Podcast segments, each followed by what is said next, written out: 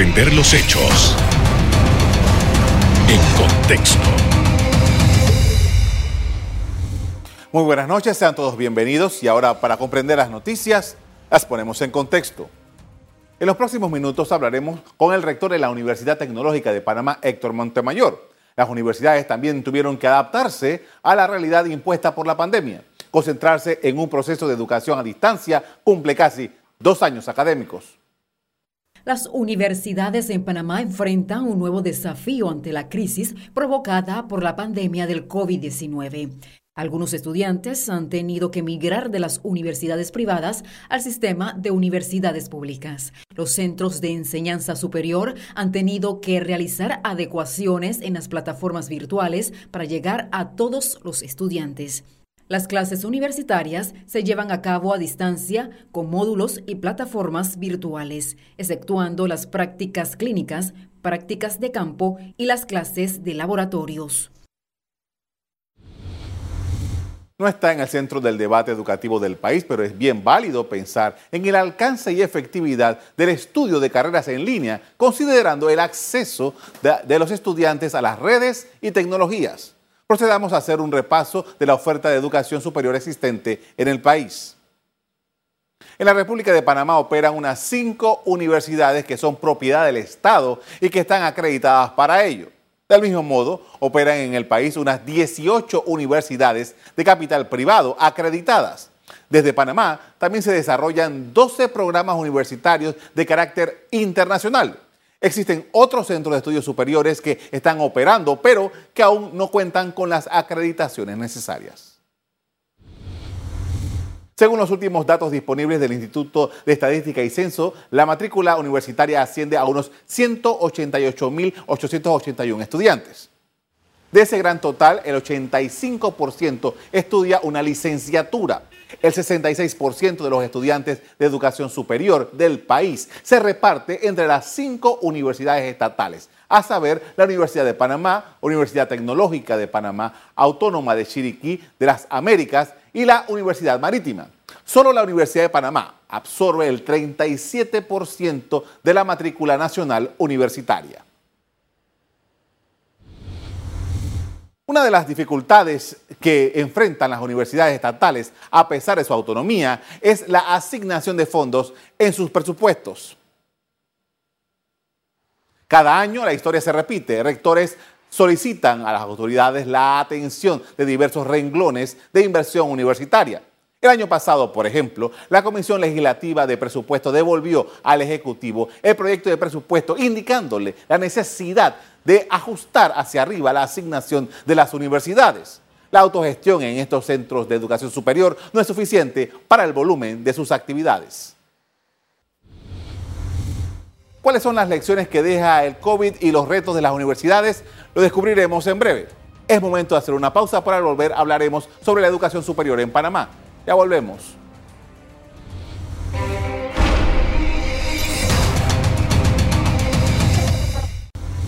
Estamos de regreso y para analizar el estado de la educación superior en el país nos acompaña el rector de la Universidad Tecnológica de Panamá, ingeniero Héctor Montemayor. Buenas noches. Buenas noches. Eh, profesor, ah, estamos en unas circunstancias muy particulares antes de entrar en otros asuntos. ¿Cómo, en el caso de la Universidad Tecnológica de Panamá, han capeado el temporal de qué ha significado esta pandemia en estos años y medio? Muy buenas tardes. Definitivamente esto, la pandemia ha impactado mucho la educación, tanto media como superior, y en la Universidad Tecnológica, pues también fuimos impactados. Eh, sin embargo, eh, la universidad eh, enfrentó la situación con una gran colaboración entre los profesores e investigadores y los estudiantes, aun cuando teníamos problemas de conectividad en los jóvenes. Eh, se, se, inició el semestre y se fueron aplicando unas medidas eh, para fortalecer eh, las oportunidades de nuestros estudiantes de accesar la educación superior. En este sentido, nosotros primero capacitamos a los profesores que así lo necesitaban, que era un 70%, se le dio una capacitación en diferentes plataformas para que pudieran eh, transmitir esos conocimientos a los jóvenes. Esto se dio y se dio un control también de eh, cómo iba avanzando el proyecto en base a una serie de encuestas que hacíamos pues cada mes para hacer los ajustes pertinentes y finalmente pudimos concluir el primer semestre de una manera exitosa. Las encuestas nos dicen pues que el 80% de los cursos estarían de, bueno a sobresaliente, un 10% eh, regular y un 8-9% un poco bajo.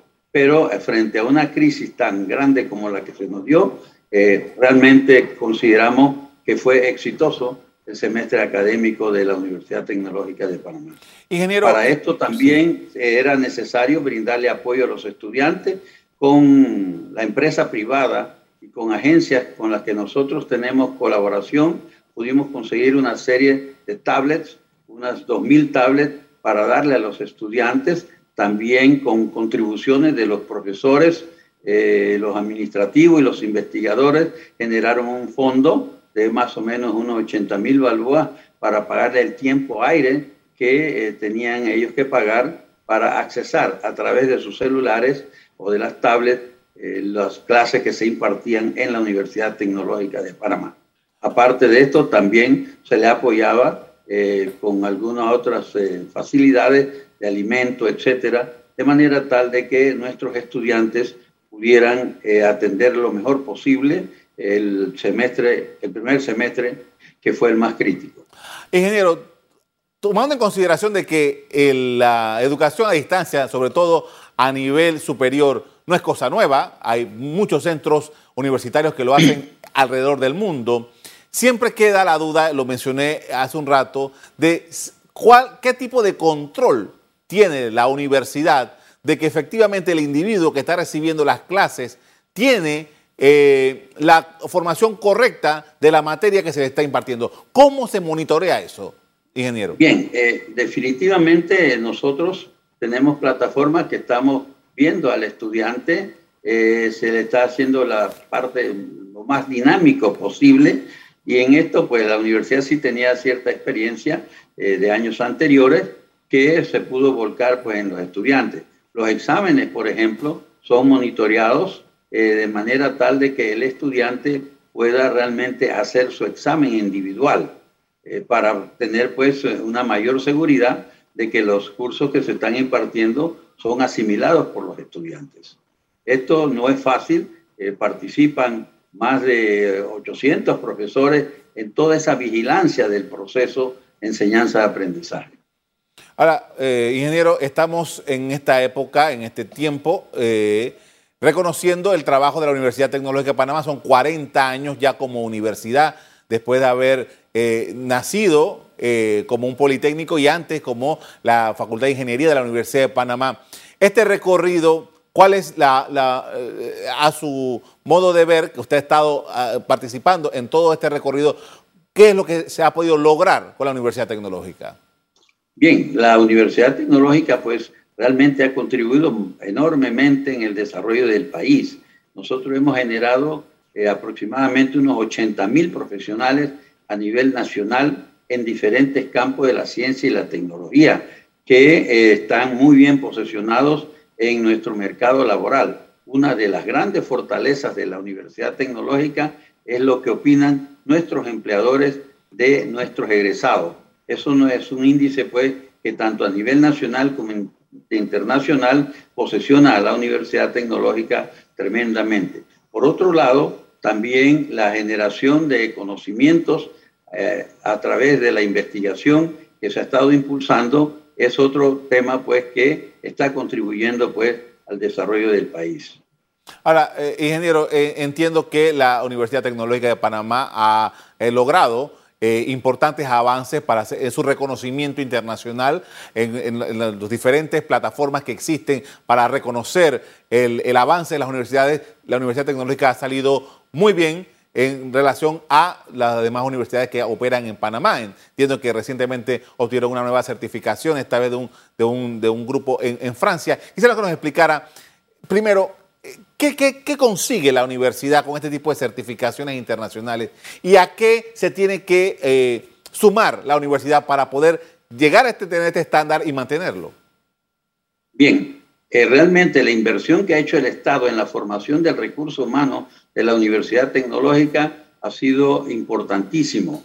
Eh, nuestros profesores tenemos en estos momentos más de 150 doctores formados en diferentes partes del mundo. Estamos hablando de los Estados Unidos, Europa, Japón, eh, América Latina. Esa forma heterogénea de origen de la formación de nuestros eh, profesores e investigadores le da pues una gran fortaleza a la Universidad Tecnológica para que pueda absorber nuevas tecnologías, transmitir nuevas tecnologías y también algo sumamente importante es que eh, este, este equipo de personas tiene un gran sentido de pertenencia, por un lado, y por otro lado, eh, la calidad de estudiantes que nosotros recibimos también es otro factor importante. Si podemos resumir, decimos pues que los procesos de acreditación que lleva la Universidad Tecnológica, tanto nacionales como externos, son un factor importante porque allí nos estamos dando cuenta cuáles son nuestras debilidades y en esa misma medida vamos a ir fortaleciendo. Es por eso que nosotros acreditamos a la universidad como institución, acreditamos los programas de estudio que tienen y eh, eso nos permite pues llevar un control de calidad para cada vez ser pues mejor en, la, en este país. Eh, ingeniero, ah, pero todo esto tiene que eh, obliga a la universidad a invertir. Y es uno de los problemas que ha habido eh, por muchos años la capacidad que tienen realmente las universidades de poder desarrollar programas, de poder desarrollar investigaciones, el, acceso al dinero, el tema presupuestario, ¿cómo lo maneja la Universidad Tecnológica? Bien, definitivamente eh, nosotros tenemos una gran, un gran déficit en el presupuesto de la universidad eh, para este año, eh, nosotros eh, lo mínimo que necesitamos es una inversión de unos 130 millones y el presupuesto que nos han asignado es de 113 millones.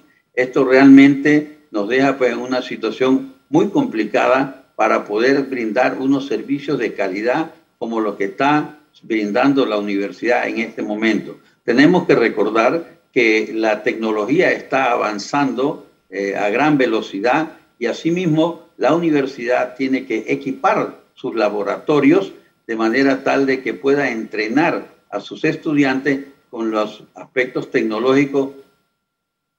No hacemos esas renovaciones, esos cambios y esas inversiones, estaremos formando jóvenes con unos laboratorios atrasados que no son los que él va a encontrar en el mundo laboral. Por otro lado, la universidad se ha esforzado enormemente para establecer una serie de convenios, tanto a nivel nacional como a nivel internacional, con las empresas privadas del país, con eh, las instituciones del Estado autónoma y con prestigiosos centros y universidades pues, del resto del mundo. Eso nos ha permitido pues esto resolver un poco la escasez de presupuesto que tiene la universidad. La universidad tiene una serie de programas y proyectos que tienen que ver con el desarrollo del país. Estamos hablando del recurso agua, estamos hablando del aspecto energético, estamos hablando del aspecto logístico, estamos hablando de lo que es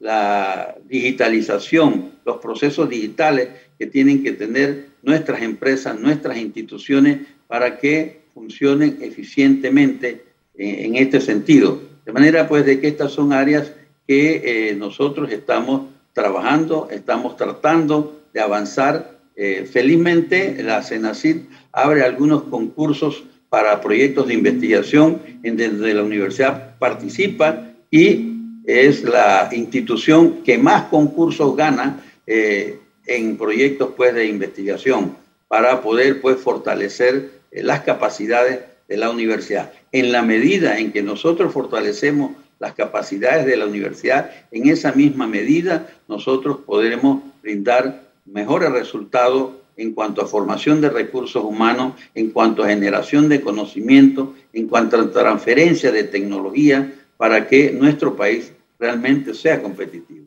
Con esto, ingeniero, vamos a hacer una primera pausa para comer, una segunda pausa para comerciales. Al regreso, seguimos hablando sobre la educación universitaria en Panamá. Ya regresamos.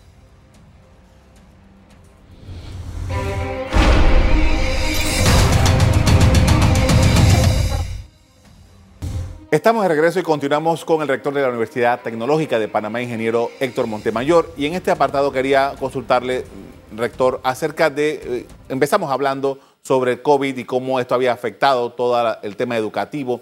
Y quiero regresar a ese aspecto porque este año ah, los estudiantes que estuvieron en quinto año, el año o el undécimo y el duodécimo este año, son estudiantes que van a entrar a la universidad eventualmente el, año 2022.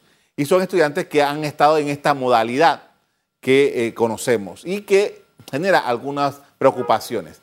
¿Cómo lo ve usted esta, esta entrada de estos estudiantes nuevos a la Universidad Tecnológica, por ejemplo? Eh, sabemos que hay, hay, una serie de exámenes y tal en la Universidad Tecnológica, pero ¿cuál es su visión de, qué, a qué nos podemos enfrentar con estos estudiantes que han tenido esta, esta situación en particular?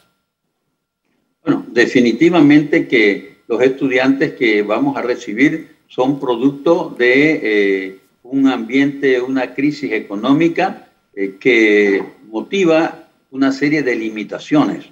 Por ese motivo nosotros esto, nos estamos preparando, ya comenzamos desde el mes de junio, a, eh, el programa de preingreso.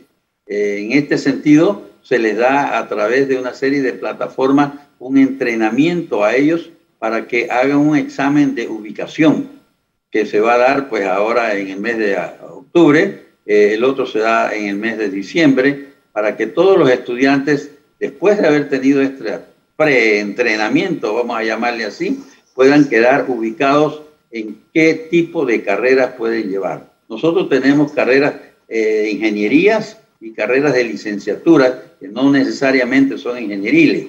En este aspecto, pues, el estudiante se ubica en uno de los dos grandes grupos de la universidad. Luego de eso viene un, un, curso de preparatoria en el verano que esto, los estudiantes tienen que aprobar. Se trata aquí pues de un esfuerzo que hace la universidad para tratar de mejorar las condiciones que tienen estos estudiantes para poder enfrentar unas carreras como las que ofrece la Universidad Tecnológica. Tenemos la ventaja en este año quizás, eh, bueno, hay sus ventajas y desventajas. La ventaja es que la mayoría de esos estudiantes que vienen este año ya han estado entrenados en el manejo pues, de plataformas educativas y eso pues nos facilita un poco el trabajo. Pero sabemos que la, la deficiencia en sus conocimientos de matemática y de español, que es fundamentalmente lo que evaluamos, va a ser pues eh, mucho mayor. Pero esperamos pues poder enfrentar esa situación eh, en este año que viene. Como les digo, hemos comenzado ya y esperamos eh, para el mes de marzo eh, tener pues ya todas las cosas preparadas para el ingreso de los, estudiantes. Justamente, eh, ingeniero, el año académico 2022, como se ve, eh, hemos escuchado las autoridades del país diciendo que esperan que en el próximo mes de septiembre en el mes de octubre se pueda lograr una vacunación masiva. la expectativa es que sea arriba del 70%. ¿Cómo se visualiza el próximo año académico ustedes están, están contemplando de que se pueda dar clases presenciales, semipresenciales? ¿Qué está pensando la universidad? Bien, mire, la virtualidad llegó para quedarse. Eso va a continuar. Y definitivamente es una ventaja.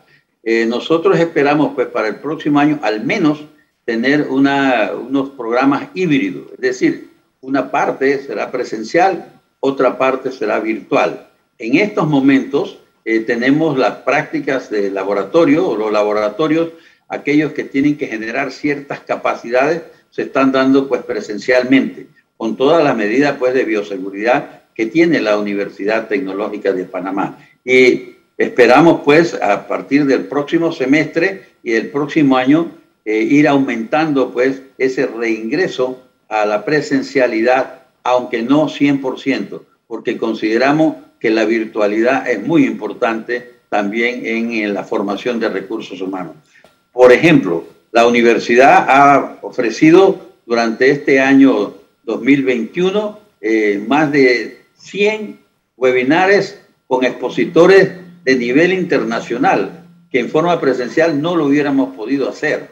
Y ahora sí los estamos haciendo, invitando gente de todas partes del mundo para que nos den conferencias, eh, diálogos, y esto pues fortalece las capacidades de la universidad. Eh, con su larga experiencia en la universidad y atendiendo estudiantes también, quería preguntarle, ¿cuál es su evaluación de lo que nosotros tenemos hoy día en el sistema educativo panameño?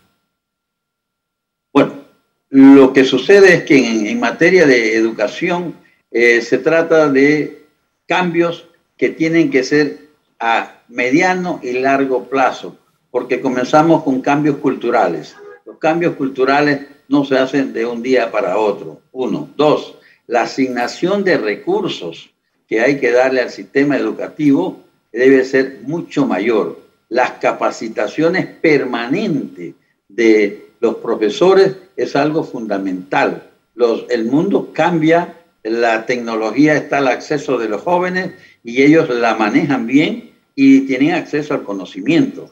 Entonces, nuestros docentes tienen que tener ese ese entrenamiento permanente para estar pues en las condiciones necesarias para brindarle al estudiante lo que necesita. El, eh, perdón, educar ahora o formar ahora es bastante difícil porque el estudiante nuevo, el joven, él está acostumbrado a la velocidad, al manejo de la tecnología altamente y el profesor tiene que cambiar el sistema. No es dar a través de una computadora lo que estaba dando en clase. El sistema cambia, la, participación de los estudiantes en la dinámica del, proceso también cambia y esos cambios no se hacen de un día para otro. Tenemos un déficit en materia educativa, pero hay que hacerle pues mayor inversiones y una de las importantes es esa capacitación continua del maestro y del profesor para que esté pues al ritmo de cómo están marchando las cosas. Ahora, ingeniero, usted mencionaba hace un rato que la Universidad Tecnológica tiene un, segmento que es el tradicional de, em, ah, de las carreras que son ingenierías y otro segmento que son las eh, carreras que son licenciaturas. Esto es parte de la evolución que ha tenido la universidad. ¿Qué ustedes están pensando para el futuro? Nuevas carreras, nuevas ingenierías, nuevas, nuevas licenciaturas. ¿Qué es lo que pasa? Eh, porque entiendo que ahora, de unos años para acá, la universidad tiene también un componente humanístico importante. Bien, la universidad tiene un plan de desarrollo institucional a, a 2030. En ese plan de desarrollo institucional está la formación de nuevos profesores, de nuevos investigadores, para que se vaya fortaleciendo pues la universidad como tal. Eh, el objetivo de la, de la educación ahora es mucho más complejo que antes. No es ya solo eh, mandar un conocimiento o dar un conocimiento, sino desarrollar habilidades, porque el profesional no solo tiene que tener los conocimientos técnicos, sino habilidades, por ejemplo, como trabajar en equipo, todos los problemas son interdisciplinarios, así que un solo especialista no puede resolver esos problemas. Es el conjunto de especialistas el que va a, darle solución a estos problemas. Y esa habilidad de trabajar en equipo es algo que se tiene que desarrollar en la formación de un egresado de cualquier universidad. Eh, en la innovación, que sea una persona que tenga un espíritu de innovar, de cambiar, de mejorar cada vez más porque la competitividad es uno de los parámetros importantes en el desarrollo pues, económico de la empresa y del país. Y ese criterio tiene que hacerlo. Por ejemplo, la Universidad Tecnológica tiene un proyecto que se llama Jornada de Iniciación Científica, en donde los estudiantes ven un problema, lo analizan, presentan alternativas de solución a través, pues, a lo largo y ancho del país. Ahí participan miles de estudiantes problemas que ellos ven y comienzan a trabajar. Eso es crear pues una capacidad en el individuo de poder ir a investigar, averiguar cómo se resuelven los problemas. Eso es una, son actividades pues, que la Universidad Tecnológica. También hay eh, cursos de entrenamiento en lo que es la transferencia de conocimiento, eh, la generación de patentes. todo este tipo de aspectos. En estos días que justamente inauguramos un, un laboratorio para la generación de prototipos, un tema sumamente importante porque se ve un problema, se concibe una posible solución y esa solución tiene que plasmarse en algo de hecho que se pueda hacer. Se, con, esa, con, este, eh, con este laboratorio se pueden probar pues todas esas alternativas, ver si es viable hacer un equipo que resuelva y esto después llevarlo a la práctica y ver posteriormente si esto es viable económicamente. Entonces, en este sentido, eh, la universidad está con un abanico de oportunidades tremendamente. Le agradezco mucho, ingeniero, por habernos atendido esta noche para hablar sobre, eh, en términos generales, la educación universitaria y particularmente lo que sucede en la Universidad Tecnológica de Panamá. Muy amable. ¿Cómo no? Bien, muchas gracias. Bien. Interesante lo que nos menciona el señor rector, y sobre todo considerando que para el año 2022 lo más seguro es que se mantenga el tema de la educación a través de la Internet. Hasta aquí el programa de hoy. A usted le doy las gracias por acompañarnos. Me despido invitándolos a que continúen disfrutando de nuestra programación. Buenas noches.